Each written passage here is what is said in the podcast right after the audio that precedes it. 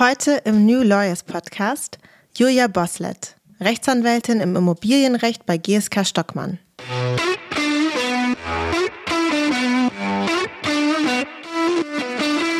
Ja, dann was ich aber auch noch mag, ist, dass man auch viele so Schnittstellen hat. Also so mit den Öffentlichrechtlern, mit den Steuerrechtlern und sich dann auch so viel austauscht und guckt, okay, ist das auch ein Thema bei euch?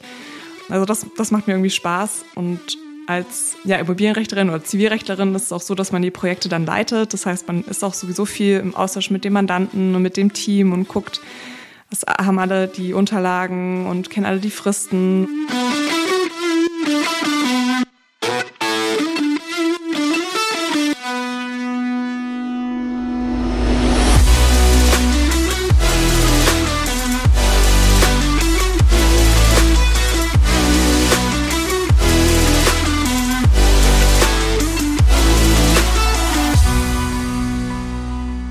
Herzlich willkommen zu New Lawyers, dem Interview-Podcast von Talent Rocket. Mit mir, Alicia Andert. Bevor wir zu meinem heutigen Gast kommen, noch ein Hinweis vorab. Als Juristin oder Jurist kannst du dir auf Talent Rocket ein Profil anlegen, mit dem du dich nicht nur unkompliziert und ohne Anschreiben bei zahlreichen Kanzleien und Unternehmen bewerben kannst, du hast ebenfalls die Möglichkeit, dein anonymisiertes Profil freizugeben, sodass spannende Arbeitgeber dich kontaktieren können. Gehe deinen nächsten Karriereschritt mit Talent Rocket. Und nun zu meinem heutigen Gast. Julia Boslett hat als wissenschaftliche Mitarbeiterin bei der Kanzlei GSK Stockmann angefangen und arbeitet dort heute als Rechtsanwältin im Immobilienrecht.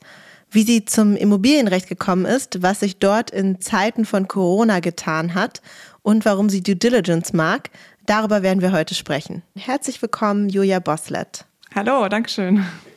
Meine Icebreaker-Frage für dich direkt zum Anfang ist ein Blick in die Vergangenheit. Und zwar möchte ich gerne von dir wissen, was vermisst du am meisten aus der Zeit, als du noch ein Kind warst? Ja, tatsächlich gar nicht so leicht die Frage, finde ich. Nö. ähm, also was mir so spontan einfällt, was ich immer als Kind richtig toll fand, war, dass ich mit meinen Eltern in den Sommerferien immer nach Bayern gefahren bin, zu meiner Tante. Und wir waren da irgendwie auch mehrere Wochen und die hat da so eine kleine Hütte in den Bergen und dann hatten wir da so richtig schön Ferien auf dem Land mit Bauernhof nebenan und meine Cousinen waren da und ja, die Eltern haben sich irgendwie alles gekümmert und so. Es war irgendwie sehr, sehr schön. Aber das ist so eine Sache, die vermisse ich irgendwie, ja, kann man sagen, vermisse ich noch. Irgendwie eine schöne Sache. Ja, es klingt auf jeden Fall sehr schön Heidi-mäßig. Genau, so ähm, ungefähr. Kommst du aus der Stadt eigentlich? Genau, also ich komme aus Berlin, bin auch immer noch ja. in Berlin versagt sozusagen. Deswegen war das natürlich immer besonders schön, so richtig in den Bergen zu sein, auf dem Land. Ja, ich wollte nämlich gerade sagen, also ich bin ja auch Berlinerin und das ist total so eine ganz komische Stadtschizophrenie, finde ich, die man so hat, dass man einerseits irgendwie die Stadt total braucht und andererseits gleichzeitig es als so unfassbar schön und erholsam empfindet, wenn man mal in der Natur ist. Und deswegen kann ich es total gut nachvollziehen, dass gerade so die Berge natürlich was sind, was man irgendwie vermisst, wenn man das mal hatte früher. Ja. Also sehr verständlich. Und übrigens, was wir vielleicht an der Stelle mal erwähnen müssen, wo wir ja beide auch Berlinerinnen sind, wir haben bei unserem Vorgespräch festgestellt, dass wir uns eigentlich schon mal begegnet sein müssten, weil wir zur gleichen Zeit im Referendariat waren, sind dann aber offensichtlich ein bisschen in unterschiedliche Richtungen gegangen. Du bist bei GSK Stockmann gelandet. Also erstmal meine Frage, wie bist du denn eigentlich zu der Kanzlei gekommen? Ja, eigentlich ein bisschen durch Zufall. Also ich hatte danach im ersten Examen auch so die Idee, wie viele in der Kanzlei als wissenschaftliche Mitarbeiterin zu arbeiten. Und hatte mich dann bei irgendwie, ich dachte so in der ersten Runde mal bei vier Kanzleien oder so beworben. Und da war eben zufällig auch GSK dabei, weil eine Freundin von mir hier mal gearbeitet hatte. Und dann hatte ich einfach nur so den Namen im Kopf oder auf dem Schirm. Mhm. Und dann hatten die sich auch relativ schnell zurückgemeldet. Und ich glaube, ich hatte mich auch nur so für das Zivilrecht allgemein beworben, weil ich damals wirklich noch nicht so wusste, was ich eigentlich machen will und was mich interessiert. Und dann kam relativ schnell eine Rückmeldung vom Immobilienrecht. Und ja, seitdem oder mit Unterbrechung, seitdem bin ich im Immobilienrecht. Du bist ja, ähm, also du warst als wissenschaftliche Mitarbeiterin dann schon vor dem Referendariat dort, ne? Genau, also nach dem ersten Examen, so diese klassische Überbrückungszeit bis zum Ref, mhm. war ich dann hier so, ich glaube, das war gar nicht so lang, vier, fünf Monate. Und dann war ich tatsächlich nochmal nach dem zweiten Staatsexamen dann auch nochmal hier, weil ich dann auch wieder so eine Überbrückungszeit hatte, weil ich nochmal ein LLM gemacht hatte. und in der Zeit einfach noch mal ein paar Monate irgendwo arbeiten wollte und dachte ich, ja, okay, dann gehe ich noch mal zur GSK. Es war irgendwie damals ganz cool und probiert es dann noch mal aus. Ja, irgendwas scheint die Kanzlei ja richtig gemacht zu haben, wenn du sowohl nach deiner Wismit-Stelle als auch dann ja jetzt offensichtlich als Anwältin zurückgekehrt bist. Also warum hast du dich denn dann auch für die Kanzlei wieder entschieden? Also es kam dann auch verstärkt nach dem zweiten Staatsexamen, dass ich dann irgendwie auch so noch den Wunsch hatte, hier anzufangen weil ich natürlich dann da, also zu dem Zeitpunkt auch noch viel mehr eingebunden wurde und irgendwie auch schon sehr viel mit ein paar Anwälten zusammengearbeitet hatte in dem Bereich, die mich schon richtig so, so reingeführt haben, mir das gezeigt haben, was man so macht. Und dann war es auch so, dass das Team mich eigentlich voll überzeugt hat, so von der Stimmung. Ja, das waren dann so die Gründe, wieso ich dachte, ach, hier ist doch eigentlich ganz cool. und dann kamen tatsächlich auch die Partner dann irgendwann auf mich zu und hatten mich dann gefragt, ob ich, ob ich mir es hier vorstellen könnte, hier anzufangen nach, nach dem LLM. Und ja, dann hatte ich tatsächlich schon so vor dem LLM meinen Arbeitsvertrag in der Tasche, was natürlich auch ganz cool war. Mhm. Und bin dann eben danach zurückgekommen, um dann als Anwältin zu arbeiten. Und du hast gerade schon erwähnt, dass das Immobilienrecht quasi auf dich zugekommen ist, nachdem du dich eher so für das allgemeine Zivilrecht beworben hattest. War das so dein Weg und wie bist du dann da weiter, Gott, reingeraten ist jetzt nicht, glaube ich, das richtige Wort, aber auf jeden Fall den Weg im Immobilienrecht weitergegangen. Wie kam das? Also ja, am Anfang bin ich tatsächlich eher so reingerutscht und irgendwie mit Immobilienrecht kann man ein bisschen was anfangen, irgendwie so Kaufrecht, Mietrecht. Also immer so die zivilrechtliche Seite, muss man, glaube ich, dazu mhm. sagen. Es gibt ja auch das öffentliche Recht, das Baurecht, aber es ist eher das zivilrechtliche Schiene sozusagen. Und genau, also bin ich eher so ein bisschen reingerutscht, fand es auch ganz interessant. Aber es war eben auch nicht so eine lange Zeit nach dem ersten Examen. Aber ich dachte mir, okay, guckst du dir im Referendariat vielleicht noch mal was anderes an? Das habe ich dann tatsächlich auch gemacht und fand es aber dann hier im Rückblick eigentlich besonders schön. Und deshalb war dann so die Idee, dass ich es dann einfach nochmal nach dem zweiten Examen ausprobiere, weil ich zu dem Zeitpunkt auch noch nicht so ganz sicher war, ob ich wirklich Rechtsanwältin werde. Also es war wirklich so diese, nochmal diese Arbeitserfahrung nach dem zweiten Examen, wo ich es dann nochmal so richtig kennengelernt habe, wo ich das dann irgendwie auch besonders toll fand und dann ja, im Endeffekt auch dann da geblieben bin. Ja, dann erzähl doch mal, was ist denn eigentlich cool am Immobilienrecht? Also was macht man da als Anwältin im zivilrechtlichen Teil vom Immobilienrecht? Also es sind so vielleicht so zwei größere Felder, also so vielleicht so die Hälfte der Zeit, ich kann es nicht genau sagen, sind so die Themen, so allgemeine Beratung, so mietvertragliche Themen oder manchmal auch so grundbuchliche Sachen, Dienstbarkeiten, so alles Mögliche, mal so ein Memo schreiben oder sowas. Und was dazu auch gehört, sind so Mietverträge irgendwie erstellen und verhandeln mit der Gegenseite oder auch mal so Nachträge schließen und dann entwerfen natürlich auch immer. Also das ist so ein Teil, den man macht, also so Vertragsgestaltung oder Beratung. Gerichtsverfahren haben wir eher selten. Also ich habe jetzt mal eins, aber das ist auch das, das erste in, in fast zwei Jahren. Also das machen wir wirklich eher seltener. Der Regel einigen wir uns noch vorher. Mhm. Und genau, also das ist so der eine Teil und der andere, auch sehr, sehr große Teil, sind so die Due Diligence, also die Transaktionen. Und in der Regel beraten wir also so Ankäufe von Gewerbeimmobilien. Also wir haben so ein bisschen so Schwerpunkte und das sind bei uns so Gewerbeimmobilien, also Einzelhandel und auch Pflegeheime, so betreutes Wohnen, solche Einrichtungen. Mhm. Und sowas kaufen wir halt oft an. Und im Rahmen dieses Einkaufsprozesses stellen wir diese Due Diligence, also diese klassischen Reports und verhandeln auch die Kaufverträge dann mit der Gegenseite. Das sind so zwei großen Teile. Ich habe tatsächlich damals selber in der Anwaltsstation im Referendariat auch im Immobilienrechtsbereich gearbeitet und kann mich deswegen noch so ganz gut daran erinnern. Wer sind denn eure Mandanten und gibt es irgendwie sowas wie ein typisches ähm, Mandat? Also betreut ihr quasi alles von Ankauf bis dann über einzelne Mietverträge und so weiter oder wie sieht es aus in der Praxis? Also so, wir haben viele Mandanten, die so Fonds tatsächlich sind. Also die, die verwalten oder legen so Rentengelder an. Es können Deutsche mhm. sein oder ausländische oder andere möglichen Arten von Gelder. Und indem sie die anlegen oder investieren, kaufen sie eben oft Immobilien. Und das ist dann eben das, wieso das bei uns landet. Und dadurch, das ist ein ganz gutes Geschäft, ne? Momentan auf jeden Fall. genau. Ja, und dadurch, dass sie natürlich von den Fonds, weil sie ja fremde Gelder verwalten, ziemlich hohe Auflagen oft haben, es ist eben so, dass sie nicht einfach irgendwas ankaufen können, sondern vorher eben alle möglichen Prüfungen durchlaufen müssen, also technische und eben auch rechtliche. Und diese rechtliche Seite machen dann eben wir. Mhm. Also das sind so Mandanten, das sind oft große, ja, größere Unternehmen, die dann darauf eigentlich spezialisiert sind. Also so, ja, Immobilienexperten sozusagen.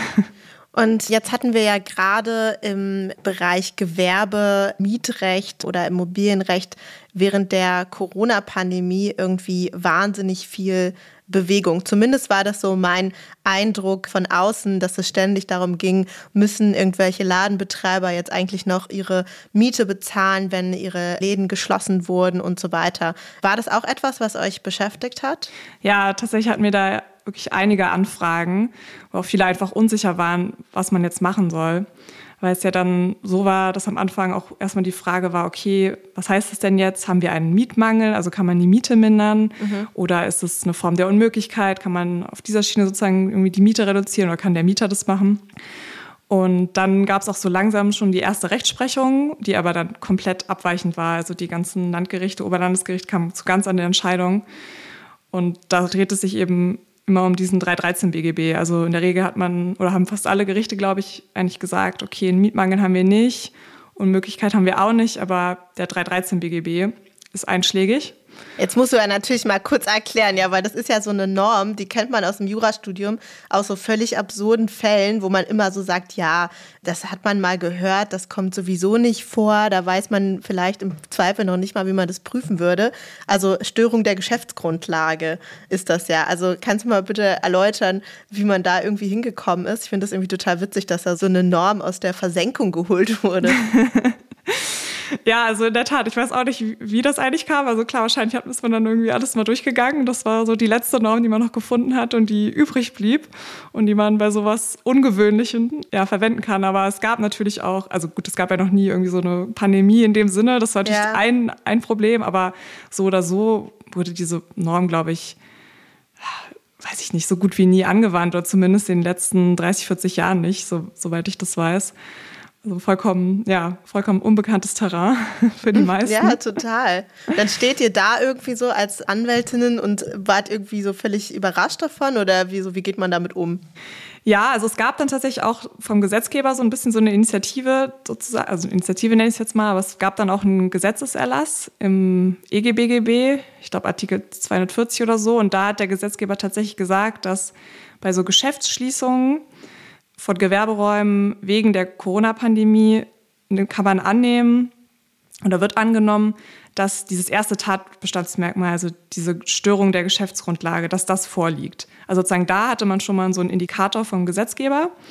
Aber das ist ja nicht das einzigste Merkmal. Also danach gibt es ja immer noch, dass es tatsächlich unzumutbar ist für den Mieter.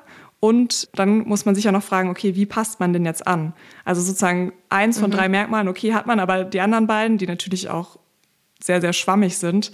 Da mhm. wusste man überhaupt nicht, wie man damit umgehen sollte. Und dadurch, dass es ja natürlich für Vermieter als auch Mietersicht um relativ viel Geld dann geht, gerade weil es ja so lange lief, dann diese Schließung, war es natürlich ein Riesenthema. Und auch diese Rechtsprechung von den unteren Gerichten hat dann auch nicht so viel weitergeholfen. Also es gab da manche, die gesagt haben, okay, man kann eigentlich schon fast pauschal 50 Prozent Minderung sagen. Andere haben gesagt, nee, wir müssen sich genau angucken, wie es beiden Parteien geht. Also es war super unklar. Und es war dann auch super schwer, die Mandanten dann zu beraten und zu sagen, okay, mach das oder das richtig oder das nicht. Also teilweise gab es dann auch so Einigungen, dass man dann sich irgendwie den Nachtrag zum Mietvertrag geschlossen hat und da irgendwie eine Regelung getroffen hat. Aber oft wusste man halt auch nicht so wie man damit umgehen soll. Bis dann eben Anfang des Jahres hat dann der BGH dazu eine Entscheidung erlassen, was dann endlich irgendwie Klarheit gebracht hat. Mhm. Das war natürlich dann auch schon irgendwie fast zwei Jahre nach Beginn der Pandemie. Aber gut, so, so ist es eben. Und der hat dann im Endeffekt auch gesagt, dass man eben nicht pauschal sagen kann, okay, man mindert die Miete um 50 Prozent, sondern es kommt schon auf den Einzelfall drauf an, ob der Mieter in diesen Geschäftsräumen tatsächlich so Umsatzrückgänge hatte. Und dann muss man sich aber auch, oder was auch eingerechnet wird, sind halt auch die Interessen des Vermieters und auch die anderen Umstände, zum Beispiel wenn jemand Corona-Hilfe bekommen hat, dann wurde es auch angerechnet. Also im Endeffekt muss man dann jetzt so eine Art ja, Einzelfallentscheidung, aber auch so eine Art Rechnung wirklich machen. Mhm. Dass man wirklich guckt, okay, wie waren die Umsatzrückgänge, was hat der stattdessen gehabt, also die ganzen Zahlen offenlegen. Ja. Um dann da so eine Entscheidung zu finden. Also ist auch nicht so leicht, aber immerhin weiß man jetzt, was man machen soll. Es war aber eigentlich auch ein bisschen abzusehen, dass der BGH sich nicht auf eine pauschale Regelung einlassen würde, von wegen ja immer 50 Prozent runter. Hätte mich dann doch sehr überrascht, muss ich sagen. Ja, definitiv, das stimmt. Hattet ihr noch weitere solcher Situationen und Themen während der Pandemie? Weil ich meine, du bist ja genau in dieser Zeit auch, hast ja als Rechtsanwältin angefangen. Also ein ganz interessanter Zeitpunkt auf jeden Fall in so einem Bereich, wo eigentlich relativ viel schon auch klar ist, dann in so eine Pandemie hinein sozusagen mit dem Job anzufangen. Ja, also das war, glaube ich, definitiv der, der größte Teil so von der Ebene. Was natürlich auch oft, was man dann immer so am Rand mitbekommt, sind so insolvenzrechtliche Themen. Mhm. Wenn es dann doch welche nicht geschafft haben, da haben wir aber andere Anwälte, die dann das machen. Aber da hat man dann auch oft nochmal irgendwie was weitergereicht oder was ja, mitbekommen. Natürlich nicht so schön, aber das, das hat man auch mitbekommen. Ja, okay. Also auf jeden Fall ein ganz spannender Zeitraum gewesen jetzt, wenn man sich für so rechtliche Themen interessiert. Und da kann irgendwie Jura ja auch Spaß machen. Also kann es sowieso, aber kann es natürlich nochmal insbesondere, wenn man wieder auf so die grundlegenden Skills eigentlich angewiesen ist. Ne? Also Sachen, die noch nicht so komplett durchentschieden sind und klar sind und wo es dann wirklich drauf ankommt, auch zu argumentieren und auch systematisch zu gucken, was steckt eigentlich drin. Ja. Ganz interessant. Stimmt. Ein anderes Thema, du hast es gerade schon angesprochen, also neben eurer ja, klassischen Beratungstätigkeit und dann Vertragsgestaltung sind ja Transaktionen. Und auch da hast du schon gerade gesagt, geht es auch immer um sogenannte Due Diligence. Kannst du noch mal kurz erklären, was genau das ist für diejenigen, die das vielleicht noch nicht kennengelernt haben? Ja, gerne. Also Due Diligence heißt einfach so eine Art umfassende Sorgfaltsprüfung, nenne ich es jetzt mal. Also man guckt sich wirklich genau an, also bei Immobilientransaktionen jedenfalls, was kauft man da, welches Objekt wenn es ein Share Deal ist, dann guckt man sich natürlich noch das Unternehmen an, aber das geht jetzt eher ins Gesellschaftsrecht. Also bei so einem Asset Deal, das heißt, wenn man nur das Objekt kauft, muss man sich das halt genau angucken. Also dann, und dann gibt es sozusagen verschiedene Themen, die da auftauchen. Also einmal guckt man sich das Grundbuch an, die ganze Grundstückssituation. Dann gibt es das, das baurechtliche Thema. Das mache ich jetzt nicht, das macht immer ein oder zwei Kolleginnen von mir. Da guckt man sich dann an, also bei Bestandsbauten, ist das eigentlich genehmigt, was hier steht? So, was sagt die Baugenehmigung?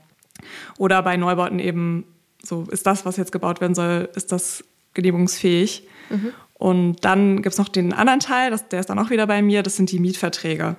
Also da prüfe ich eigentlich dann die ganzen Mietverträge, so stelle dann auch da, was, was da eigentlich geregelt, gibt es irgendwelche unwirksamen Klauseln und wie sich das dann auch wirtschaftlich auswirkt. Und dann ist auch der letzte Teil, das ist das Steuerrecht. Das machen die Steuerrechtler. Ja. Für mich super kompliziert. Finde ich auch. Ähm, also Umsatzsteuer, Gewerbesteuer, ich sage einfach nur so viel. Also das sind so die Themen, die man auch beim Ankauf beachten muss. Also da gucken die natürlich auch mehr noch so die Ankaufsgesellschaft an und die Verkaufsgesellschaft. Und sozusagen aus diesen ganzen Bereichen, diesen ganzen Informationen versucht man dann für den Mandanten eine möglichst kurze Darstellung zu machen und ihnen natürlich, also das ist die Idee, dass man auf die wichtigen Themen hinweist, die irgendwie problematisch sein können oder die vielleicht jetzt oder zukünftig ein Thema sein können. Und dann versucht man das entweder irgendwie zu lösen oder einzuordnen, so wie risikobehaftet ist das. Und dann gibt es noch sozusagen den nächsten Schritt, das ist dann so die Kaufvertragsgestaltung. Also da, da sind wir dann auch beteiligt, dass wir den Kaufvertrag erstellen und überarbeiten und dann auch mit der Gegenseite verhandeln. Also das sind so die, die Schritte. Ja, ich finde, du hast das ja gut erklärt. Da kann man sich, glaube ich, schon ganz gut was drunter vorstellen. Viele werden auch mit Due Diligence schon in Kontakt gekommen sein. Oftmals hat man ja damit auch schon zu tun, wenn man mal in der Kanzlei entweder als Vimi arbeitet oder auch im Referendariat. Bei mir war es damals auch so. Also ich habe es auch kennengelernt und dann muss man das alles zusammen mit den Anwältinnen dann in einen Due Diligence Report packen und einen Red Flag Report, wo man sozusagen auf die wesentlichen Themen nochmal hinweist. Und mein Eindruck ist so, nach allem, was ich mitbekomme, dass das eigentlich ein relativ unbeliebtes Thema ist. Also auf verschiedenen Seiten ein unbeliebtes Thema. Irgendwie einerseits die Mandanten, ja, auf Käuferseite, aber auch auf Verkäuferseite haben natürlich einen gewissen Druck. Die Verhandlungen müssen weitergehen. Und dieser Zeitdruck wird natürlich auch an die Kanzlei weitergegeben und dementsprechend auch an die Leute, die darauf arbeiten. Dementsprechend meiner Perspektive ist Due Diligence immer so so ein Zwei-Wochen-Ding, wo alle irgendwie alles in Bewegung setzen müssen, um da diverse Dokumente zu sichten. Du hast es gerade schon gesagt, Mietverträge. Ich meine, in so einem großen Objekt können das ja diverse Mietverträge sein, auch noch diverse andere Dokumente, die es da zu sichten geht und alle rechtlich zu prüfen und auf die wesentlichen Themen hinzuweisen. Also tatsächlich schon relativ viel Arbeit. Und du hast mir im Vorgespräch aber gesagt, dir macht es Spaß. Und da dachte ich mir, das musst du jetzt bitte mal den Leuten erklären, beziehungsweise möglicherweise ja auch meine andere Perspektive aufzeigen, denn das fand ich tatsächlich ganz interessant. Ja, also ich kriege tatsächlich auch öfters im privaten Bereich den Kommentar so, oh, du machst Due Diligence, das ist ja schrecklich. ich meine immer so, nee, das ist ganz cool. Also ich muss auch sagen, ich würde es jetzt, also wenn ich es nur machen müsste, dann fände ich es auch ein bisschen einseitig so. Ist, mhm. Also wir machen ja zum Glück auch noch andere Sachen, aber ja, sonst macht mir es eigentlich Spaß, weil man ja, man hat natürlich viele, viele Dokumente, weil ich immer finde, dass die, die also Baurechtler da noch viel mehr haben. Da bin ich immer ganz froh. Bei mir geht es immer noch, aber ja, man muss schon in relativ kurzer Zeit dann einiges durcharbeiten, aber man ist irgendwie so ein bisschen ja, man schafft so eine Struktur, man räumt auf. Ich glaube, das mag ich. Bin irgendwie auch sehr ordentlich. Und dadurch, dass man irgendwie sich durch so einen, so einen Objektordner durchkramt, das dann irgendwie sortiert und auch so aufarbeitet, dass es irgendwie halt nicht mehr so, weiß ich nicht, tausende von Seiten sind, sondern irgendwie, na gut, so kurz sind die Reports auch nicht, aber immerhin ja. auf vielleicht 100 Seiten dann irgendwie insgesamt runtergebrochen. Ja, dass man so ein bisschen sich sortiert und aber auch guckt, so was ist denn wirklich wichtig und so ein bisschen vorsortiert und ja, dann was ich aber auch noch mag, ist, dass man auch viele so Schnittstellen hat. Also so mit den Öffentlichrechtlern, mit den Steuerrechtlern und sich dann auch so viel austauscht und guckt, okay, ist das auch ein Thema bei euch? Mhm. Also das, das macht mir irgendwie Spaß. Und als ja, Immobilienrechterin oder Zivilrechtlerin ist es auch so, dass man die Projekte dann leitet. Das heißt, man ist auch sowieso viel im Austausch mit dem Mandanten und mit dem Team und guckt, was haben alle die Unterlagen und kennen alle die Fristen und ist natürlich auch auf der anderen Seite mit dem Mandanten im Gespräch und, und sagt dem dann auch, okay, hier ist das und das Thema. Also das ist so diese Kommunikationsebene, finde ich halt auch ganz schön. Mhm. Und also es ist auch nicht nur Dokumente abschreiben oder zusammenfassen, sondern der nächste Schritt ist ja auch wirklich das so zu bewerten und auch so diese wirtschaftliche Bewertung zu machen. Also zum Beispiel haben wir in Mietverträgen voll oft so AGB-unrechtliche Klauseln, sagen wir zu Schönheitsreparaturen. Ich glaube, das kennen ja viele. Ja. und diese Uraltklauseln sind halt alle eigentlich unwirksam zum größten Teil aus alten Mietverträgen. Und dann kann man das halt hinschreiben, aber dann ist natürlich immer die Frage, was heißt das denn dann für den Mandanten? Ist das jetzt wirklich so ein schlimmes Ding oder weiß man hier überhaupt, wer diese AGB gestellt hat? Dann ist es vielleicht nicht mehr so wichtig. Also es ist halt so, dass man auch so ein bisschen diese wirtschaftliche Komponente nimmt. Und weil man dann sozusagen auch dem Mandanten ein bisschen hilft, weil der das ja wiederum dann auch einordnen muss, unsere so Findings, sagen wir immer und das dann irgendwie sagen muss, okay, gibt es jetzt hier so viele schlimme Themen, dass wir das noch kaufen oder auch nicht? Und vieles davon kann man ja auch im Kaufvertrag lösen. Also zum Beispiel, also manchmal haben wir Sachen, also es ist wirklich eigentlich auch verrückt, dass dann irgendwelche Nutzungen gar nicht genehmigt sind, wo man sich irgendwie fragt, okay, wie kann das sein? Aber gerade mhm. bei älteren Objekten passiert das halt mal. Und da ist dann auch die Frage, wie geht man damit um? Versucht man, dass der Verkäufer nochmal schnell irgendwie einen Antrag bei der Baubehörde stellt oder macht man dann irgendwie eine Regelung, Kaufvertrag zu. Also es ist sozusagen nicht nur dieses Unterlagen sichten und zusammenstellen, sondern auch noch so ein bisschen diese Verhandlungsseite oder Beratungsseite. Ja. Und das so als Kombination finde ich auch ganz cool. Und das, glaube ich, kriegt man gerade, wenn man so als wissenschaftliche Mitarbeiterin in der Kanzlei ist, dann vielleicht nicht so sehr mit, weil man dann ja eher wirklich nur so diese Dokumentensichtungen und zuarbeitet. Genau. Und ja, diese Kombination ist dann auch noch ein bisschen cooler.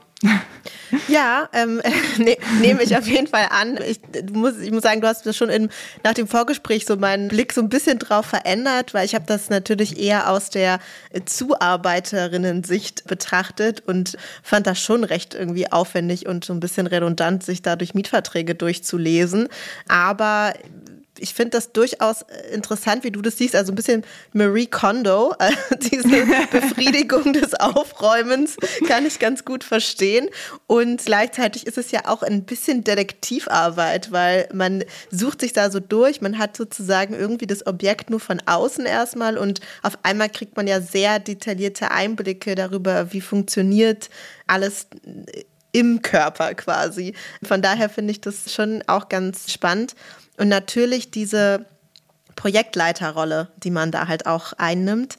Und viele Dinge, die du gerade genannt hast, für die jetzt, sag ich mal, Kanzleien nicht unbedingt bekannt sind, nämlich interdisziplinär auf eine Art und Weise zusammenzuarbeiten und im Team zu arbeiten. Das kann man also dann zumindest in Teilen, zumindest mit den juristischen Disziplinen, natürlich tatsächlich ganz gut haben, wenn man da mit unterschiedlichen Leuten drauf zusammenarbeitet. Also ich akzeptiere und nehme an, die, Sehr gut. Äh, eine neue Perspektive auf Due Diligence und vielleicht gibt es ja auch andere Leute, die das jetzt so betrachten. Ansonsten muss man natürlich schon sagen, GSK ist eine große Kanzlei. Da gibt es sicherlich das ein oder andere Vorurteil, möchte ich es mal nennen, zu Themen wie Workload oder auch Teamkultur und so weiter.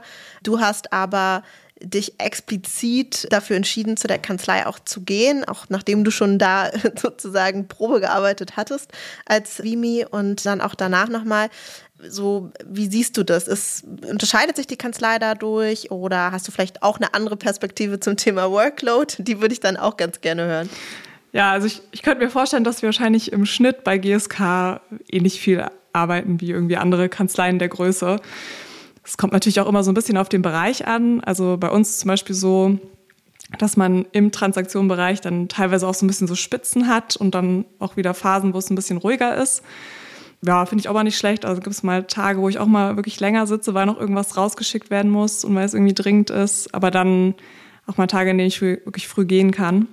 Ja, aber sonst gibt es wahrscheinlich wenige Bereiche als Jurist, wo man wirklich so den 9 to 5 hat.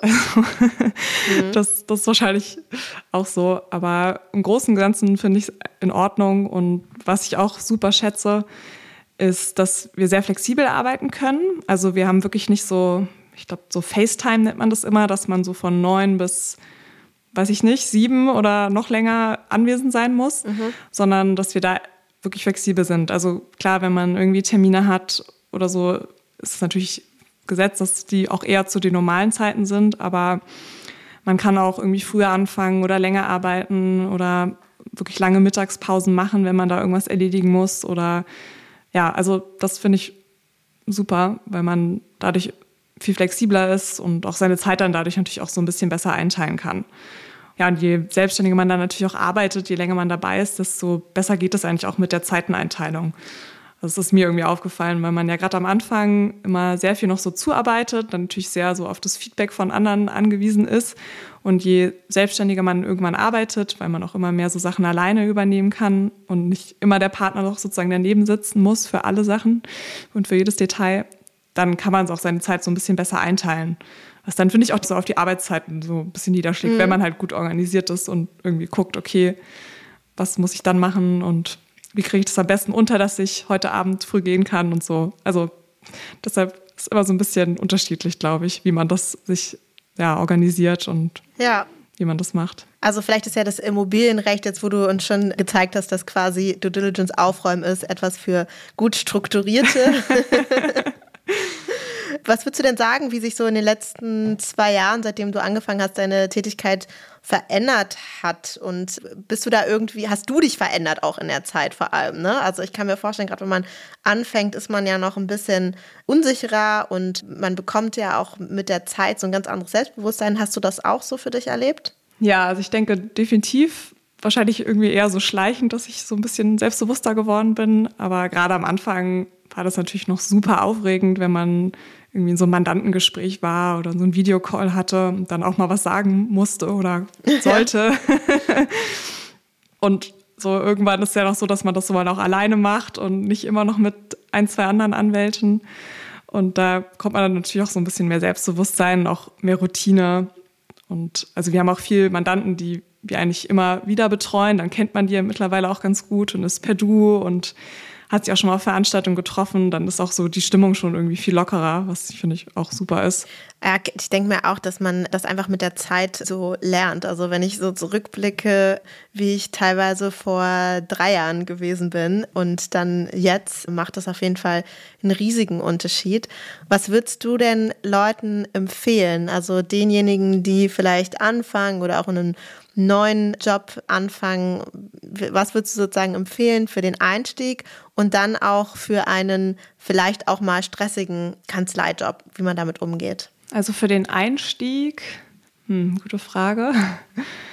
Also ich glaube, ich würde empfehlen, und das kommt natürlich auch so ein bisschen auf die Kanzlei an, ob das dann geht, aber dass man so zu vielen Möglichkeiten Ja sagt, so ein bisschen blöd formuliert. Mhm. Aber zum Beispiel hatte ich relativ am Anfang so das Angebot, dass ich bei so einem internen Workshop für Mandanten mitmachen kann. Und ich dachte am Anfang so, Gott, ich kenne mich da noch gar nicht so gut aus und so lange mache ich das noch nicht. Aber dann dachte ich so, okay, nee, das, das machst du jetzt. Und dann war das auch voll die gute Erfahrung und ich habe mich irgendwie super darauf vorbereitet und auch dadurch auch voll viel gelernt. Also ich das so generell, dass man sich vielleicht einfach traut und dass man ja auch in so Videokonferenzen mit Mandanten, dass man irgendwie, auch, auch wenn der Partner dabei ist, nicht so der Beisitzer oder die Beisitzerin ist, sondern sich auch mal traut, was, was zu sagen. Oder vielleicht auch, dass man so ein bisschen, wenn das nicht geht oder nicht so automatisch kommt, dann vielleicht auch mal den Partner, die Partnerin fragt, ob man nicht da auch mal ein bisschen mehr sich einbringen kann. Ich glaube, das, das ganz gut. Mhm. Weil man dann doch, wenn man irgendwie so eine erfahrene Person dabei hat, dann oft eher so auf diese Beisitzerrolle kommt. Also das habe ich bei mir selber manchmal gemerkt. Ja, so, total. Ah, ja. Also es ist ja auch gut, man lernt dadurch voll viel, aber ich glaube, das ist ganz gut, wenn man sich dann auch so ein bisschen den, den Ruck gibt, selber ein bisschen präsenter zu sein oder so. Aber ja, gut, total. Man muss sich so ein bisschen dazu zwingen, ne? Ja, also ich ja, kann das genau. auch sehr gut verstehen. Selbst Leute, die an sich sehr selbstbewusst auftreten, das ist trotzdem nochmal was anderes, wenn man halt so ein bisschen junioriger ist einfach. Aber ich glaube, man lernt so viel dadurch und das ist ja auch wie, als ob man diese Sorge dann einfach durchbricht. Also wenn man das ein oder zweimal gemacht hat, danach ist es ja auch weg. Dann kann man auf einmal immer sprechen. Ja, ja, genau so ist es. Und was ist so dein Tipp für den Kanzleialltag? Ja, also das wieder dieses Thema Organisation ist, glaube ich, sehr wichtig. also ich nehme ich, das mit. ja, genau. Also auch im Team ist ja auch so eine Sache. Ja. Halt, also ich weiß nicht, wie, wie andere arbeiten, aber es ist, glaube ich, bei den meisten so, dass man ja viele Sachen einfach so in das Team bekommt und dann untereinander aufteilt.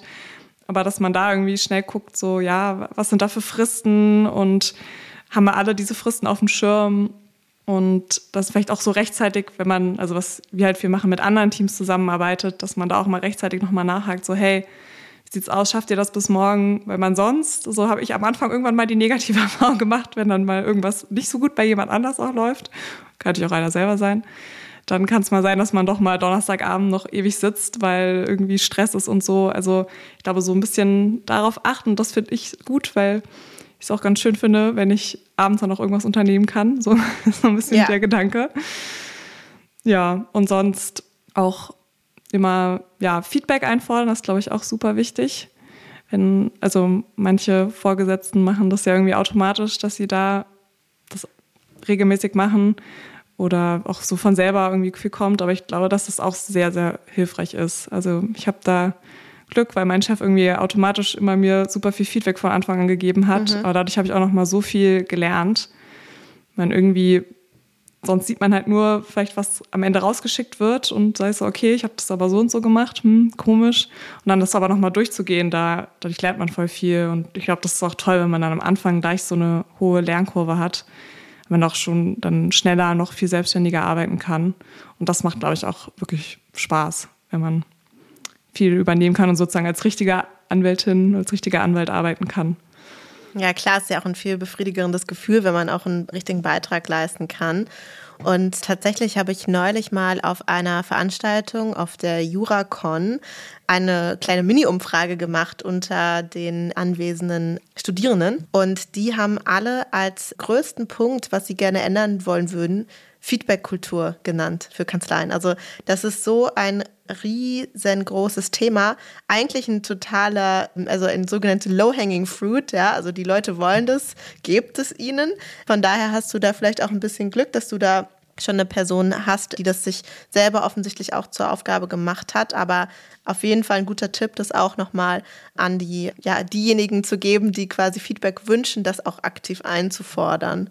Also ich glaube auch, dass das sehr sinnvoll ist. Und ansonsten habe ich auf jeden Fall heute mitgenommen, dass man für Immobilienrecht vielleicht auch ganz gut aufgehoben ist dort, wenn man einen kleinen Aufräumfimmel hat. oder wenn man das als was Gutes empfindet. Und ich glaube, das tun ja sicherlich einige. Und was du auf jeden Fall auch nochmal klar gemacht hast, ist, wie wichtig ja Projektmanagement und Steuerung dort auch im Team ist. Vor allem, wenn man eben nicht nur alleine vor sich hinarbeitet. Und damit sind wir schon am Ende von unserem Gespräch angekommen. Liebe Julia, ich danke dir für die Einblicke in das Immobilienrecht, wie du unsere Perspektive auf Due Diligence verändert hast und äh, wünsche dir natürlich weiterhin viel Erfolg bei den nächsten Transaktionen. Schön, dass du da warst. Dankeschön.